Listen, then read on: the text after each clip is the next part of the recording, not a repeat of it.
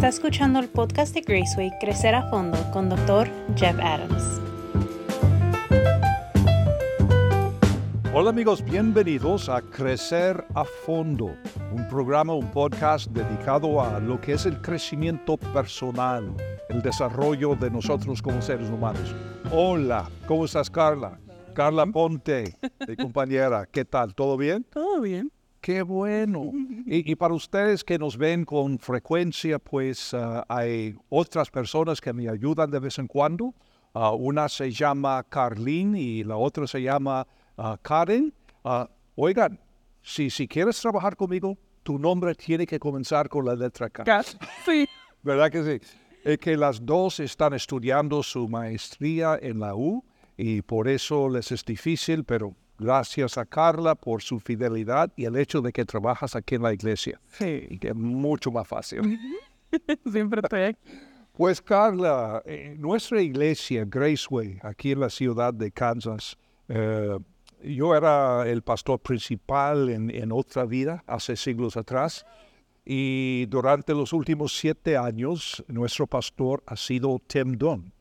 Y Tim cuando vino como pastor quiso traer una cultura saturada por la oración. Y entonces por eso uno de los ritmos que tenemos cada enero y cada agosto tenemos 21 días de oración, que ha sido algo fantástico. Por eso, por eso quise eh, proponerte que hablemos el día de hoy sobre la oración, porque si estamos hablando de crecer a fondo, en mi opinión es imposible sin agregar de alguna forma u otra la oración. ¿Qué te parece? Ex- excelente. O sea, sí, yo pienso que eh, eso es algo vital, o sea, para poder crecer en el Señor, saber a dónde te quiere dirigir, saber qué quiere para tu vida. O sea, todo empieza por ahí, por tu oración y por tu relación con el Señor, que es hablar con Él. Oye, me interesa mucho tu opinión porque viniste acá desde Puerto Rico, ah, es decir, que no te creaste en esta iglesia. ¿Tienes cuánto tiempo acá? ¿Dos años? Eh, en esta iglesia, Ajá. sí, como dos años. E- exactamente. ¿Y, y, y cuándo llegaste? Porque vienes de una buena iglesia, buena familia, todo eso. ¿Cuál ha sido tu opinión de la oración como parte de la cultura de esta iglesia? Mm. Am, fíjate, nunca había ido a una iglesia que hiciera 21 días de oración.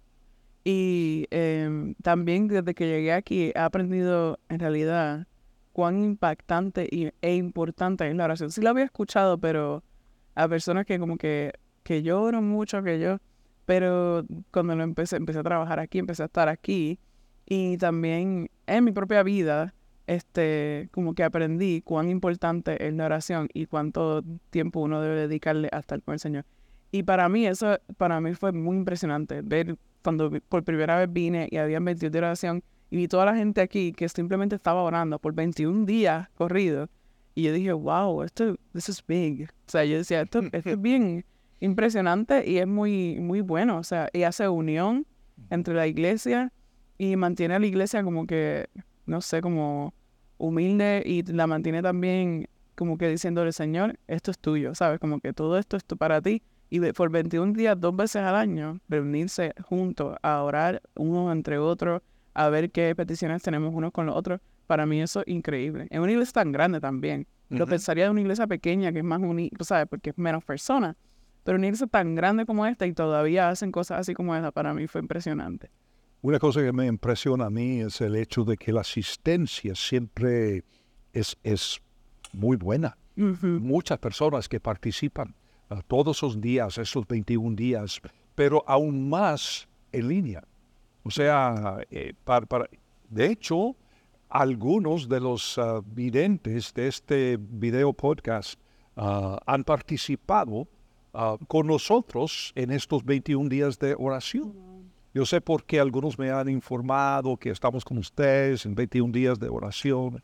De veras, increíble. Pero ¿sabes qué? Una, una de las cosas que quisiera hacer el día de hoy es hablar un poco sobre lo que llamamos el Padre Nuestro. Y por supuesto en la cultura latina el Padre Nuestro es parte de la cultura por las raíces ah, católicos romanos y, todo esto. tenemos que decir tantos Padres Nuestros, etc. Pero por eso me parece que a veces...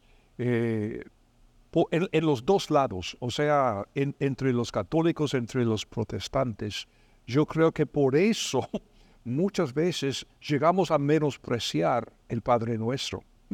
O sea, por un lado es una cosa que lo repetimos vez tras vez tras vez, que pierde su sentido a veces. Y por el otro lado, en las iglesias protestantes, evangélicas, etc., yo no oro el Padre Nuestro porque yo hablo con Dios como si fuera mi amigo y una oración extemporánea.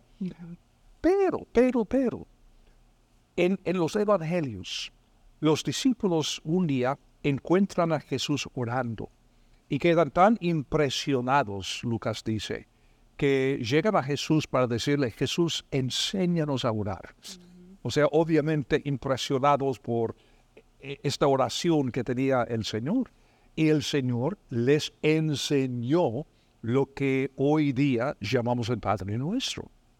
Y él, dijo, de hecho, yo, tengo el pasaje aquí en Mateo capítulo 6, cuando en versículo 9 dice, ustedes pues oren así. Estoy leyendo desde la Reina Valera actualizada de 2015.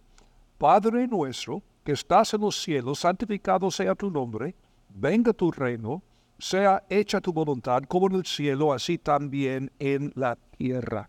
Ahora, me imagino que tan solo vamos a llegar allí, me imagino que vamos a necesitar dos episodios para hablar de lo que es el Padre nuestro.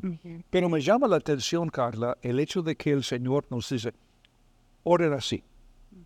así es la oración. Es decir, que por un lado es una plantilla Ah, un modelo, digamos, algo para nosotros, pero por el otro lado, en mi propia opinión, no tiene ningún pecado orar estas palabras. Y en, mi vida personal hago las dos cosas. O sea, cuando oro, y, la, idea que tenemos en las escrituras es orar sin cesar, dice la Santa Biblia, pero no es estar así con los ojos cerrados y las manos así las 24 horas. Es simplemente mantener este contacto continuo con nuestro Dios. A veces orando interiormente, con pensamientos, a veces sin decir nada, solamente estar en contacto. Pero a, mí me gusta de vez en cuando orar el Padre Nuestro tal como está. Pero después de centrarme, o sea, respirar profundamente unos tres, cuatro minutos. Nuestro Padre. Y, entonces en, en, cada frase me gusta hacer una pausa y reflexionar, meditar sobre lo que he dicho. ¿Qué significa el hecho de que Dios es nuestro Padre? ¿Esto qué significa para ti? pues estábamos hablando de eso hace poco en, en uno de mis reuniones, no me acuerdo qué reunión no estaba yo ya, pero... Y, y estamos hablando como, como la perspectiva que podemos tener de Dios, de si como de padre o de master, maestro. Y, y, o no sé cómo le diría al master, pero, o sea, es nuestro padre. ¿Y qué significa eso? O sea, es como que el amor de un master, un maestro hacia uno, no es, no es el mismo que tiene un padre.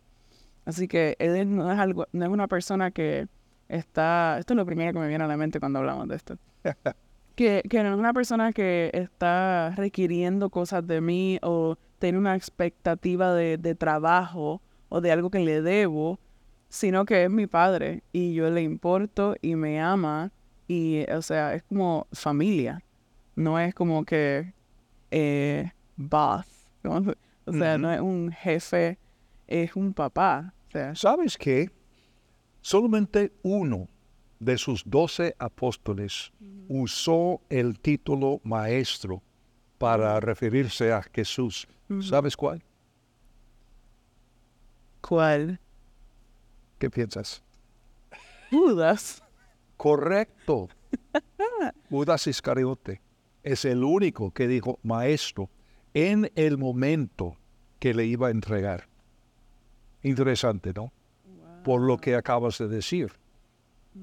O sea, cuando el Señor dijo, oren así, Padre nuestro que estás en los cielos, es una lección que parece que Judas nunca aprendió. Pero sabes, otra, otra palabra que me llama la atención es nuestro. Padre nuestro. Y yo, yo pienso, bueno, soy padre, abuelo, bisabuelo, y pienso en los niños muy chiquitos, que, que a veces cuando las cosas les van mal, están gritando, pero no, es mi padre, es mi padre. Y su hermanito, su hermanita, no, que es mío, que es mío. Papá. Entonces, esto para mí implica cierto nivel de, de madurez, e- el, hecho de entender que orar así es confesar y reconocer y aceptar el hecho de que somos parte de una familia y tenemos un solo Padre. Y qué importante para las personas entre nosotros que, que no tienen Padre, ah, que, que ha muerto, que, que ha salido, que eh, una persona que es ah, huérfano, lo que, lo que sea. Hay, hay muchas personas que por A o B razón no tienen Padre. Tenemos nuestro Padre que está en los cielos. Muy interesante esto. Y, y luego, eh, cuando estamos orando, Padre nuestro, que estás en los cielos. ¿Esto qué, qué te dice? El hecho de que nuestro Padre está en los cielos, Que está vivo.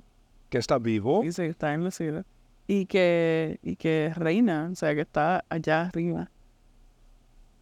Yo pienso. Padre nuestro que estás en los cielos. Y también que le está hablando al Padre.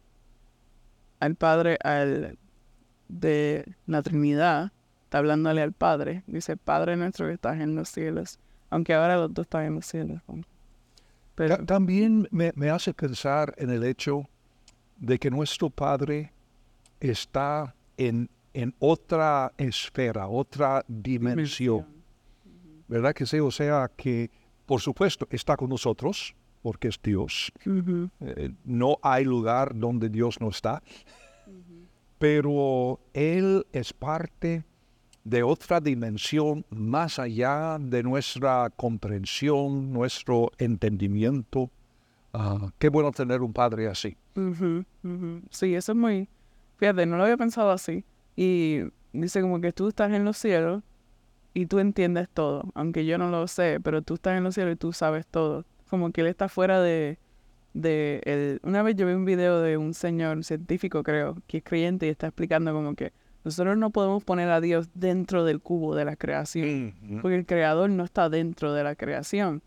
Él está fuera de esta dimensión, él está fuera de este cubo. So, él está fuera de esto y él ve todo y él sabe todo. O sea, no lo podemos entender, pero él lo sabe todo. Y eso, también implica que está fuera del tiempo. Ajá. Él es creador del tiempo. Y cuando yo tengo un problema y estoy preocupado por mañana, Dios no conoce mañana ni ayer, Porque Él vive en la eternidad. Sí. ¡Wow! Eso es lo que te digo, que, que cada vez que oro el Padre Nuestro, es, estoy aprendiendo algo nuevo. ¿No es cierto? Que dice, Padre Nuestro que estás en los cielos, santificado sea tu nombre.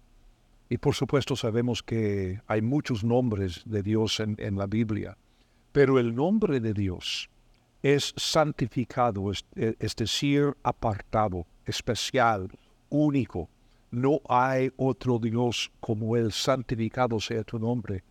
Pero sabes qué, y no, no sé si he hecho esta conexión antes, pero viendo esto, eh, el Padre nuestro, comenzamos diciendo nuestro Padre. Ahora, si el nombre de Él es santificado y es mi Padre, yo llevo su nombre. Aponte Ajá. tu nombre, tu apellido, que implica tu legado, tu herencia, tus padres, tus abuelos, o sea, toda la historia. Pero si nosotros tenemos un Padre, nuestro Padre en los cielos, querer o no querer, llevo su nombre.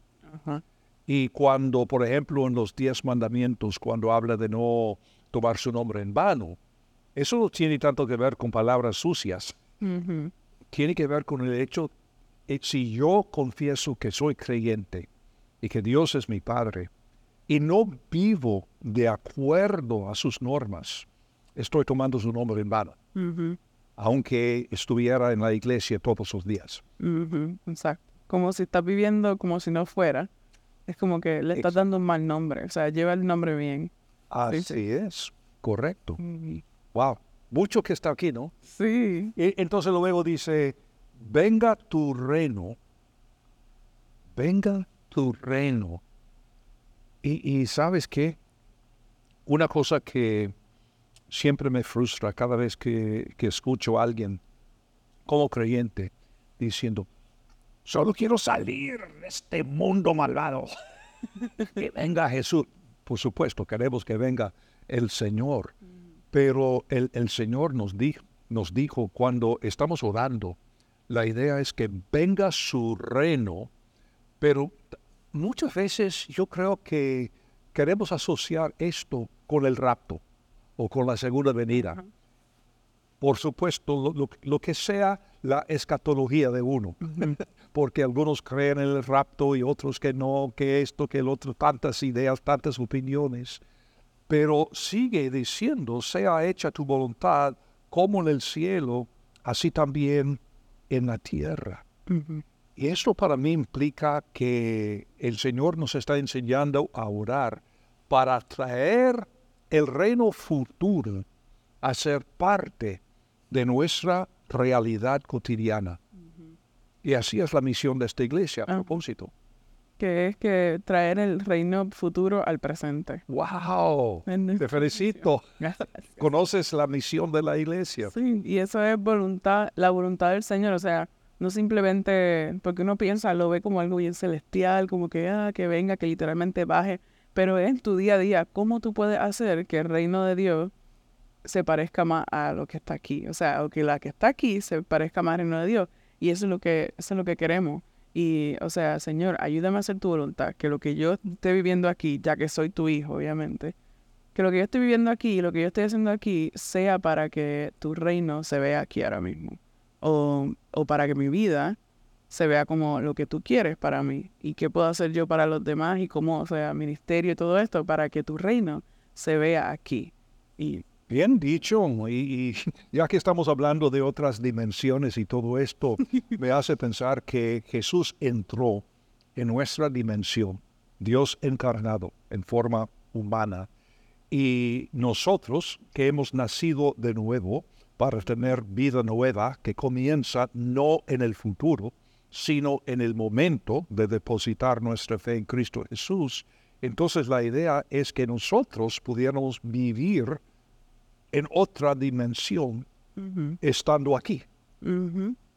Y eh, eso es muy- filosófico, ¿no? Sí, se escucha así, pero, pero es la verdad, o sea, por eso pensé, me hace pensar en como, como dice que el Señor tiene una paz que sobrepasa todo entendimiento, porque no es de aquí, o sea, el Señor nos da una paz, Él nos da unas cosas que uno dice, ¿cómo tú puedes la gente? ¿Cómo tú puedes? Porque no es de aquí, yo no soy de aquí, dice la Biblia, somos, somos, no somos de aquí porque el Señor nos compró, o sea, Él es nuestro Padre ahora, so, todo lo que Él nos da es, es irónico para aquí, para este mundo. Es algo que no es de aquí, porque Él nos lo da y Él está en otra dimensión. Así que tiene sentido lo que Y dice. mira, aquí estamos hablando como teólogos, como filósofos, y, y- y todo esto simplemente pensando en el Padre Nuestro. Sí, Este es el punto, que no es algo para repetirlo sin, sin pensar, sin tomar en cuenta lo, lo que significan las palabras, pero el Padre Nuestro, claro que es plantilla, que es modelo, claro que podemos hablar con Dios extemor- eh, eh, de una forma ah, inmediata, como, como si fuera nuestro amigo, por supuesto, de acuerdo, totalmente, pero también vale la pena de vez en cuando simplemente orar, Padre nuestro, que estás en los cielos. ujú, y, repetir estas palabras que, bueno, muchos de nosotros, casi todos, podríamos de memoria, y orar así, pero con pausas, meditando, reflexionando, haciendo aplicación. Y, yo creo que el Espíritu Santo, cada vez que, lo estamos haciendo, el Espíritu Santo nos da pensamientos nuevos, sí. como canciones nuevas que, que hablan los salmos. Qué fantástico, pues. Como dije, solamente llegamos hasta ahí. Sí. Porque se nos acaba el tiempo. Pero amigos, muchas gracias por acompañarnos siempre aquí en Crecer a Fondo. Y como digo, el propósito de este video podcast es simplemente charlar eh, como seguidores de Cristo Jesús y sin guion, sin eh, mucha estructura simplemente seguir la guía del Espíritu Santo y a ver a dónde, a dónde llegamos. Pero les invitamos, por favor, compartir este link con amigos familiares que, que podrían recibir beneficio ah, de estos episodios. salí, salimos cada ocho días, más o menos, ¿verdad? De vez en cuando hay tempestades de, nieve o hielo o algo así y es, imposible grabar.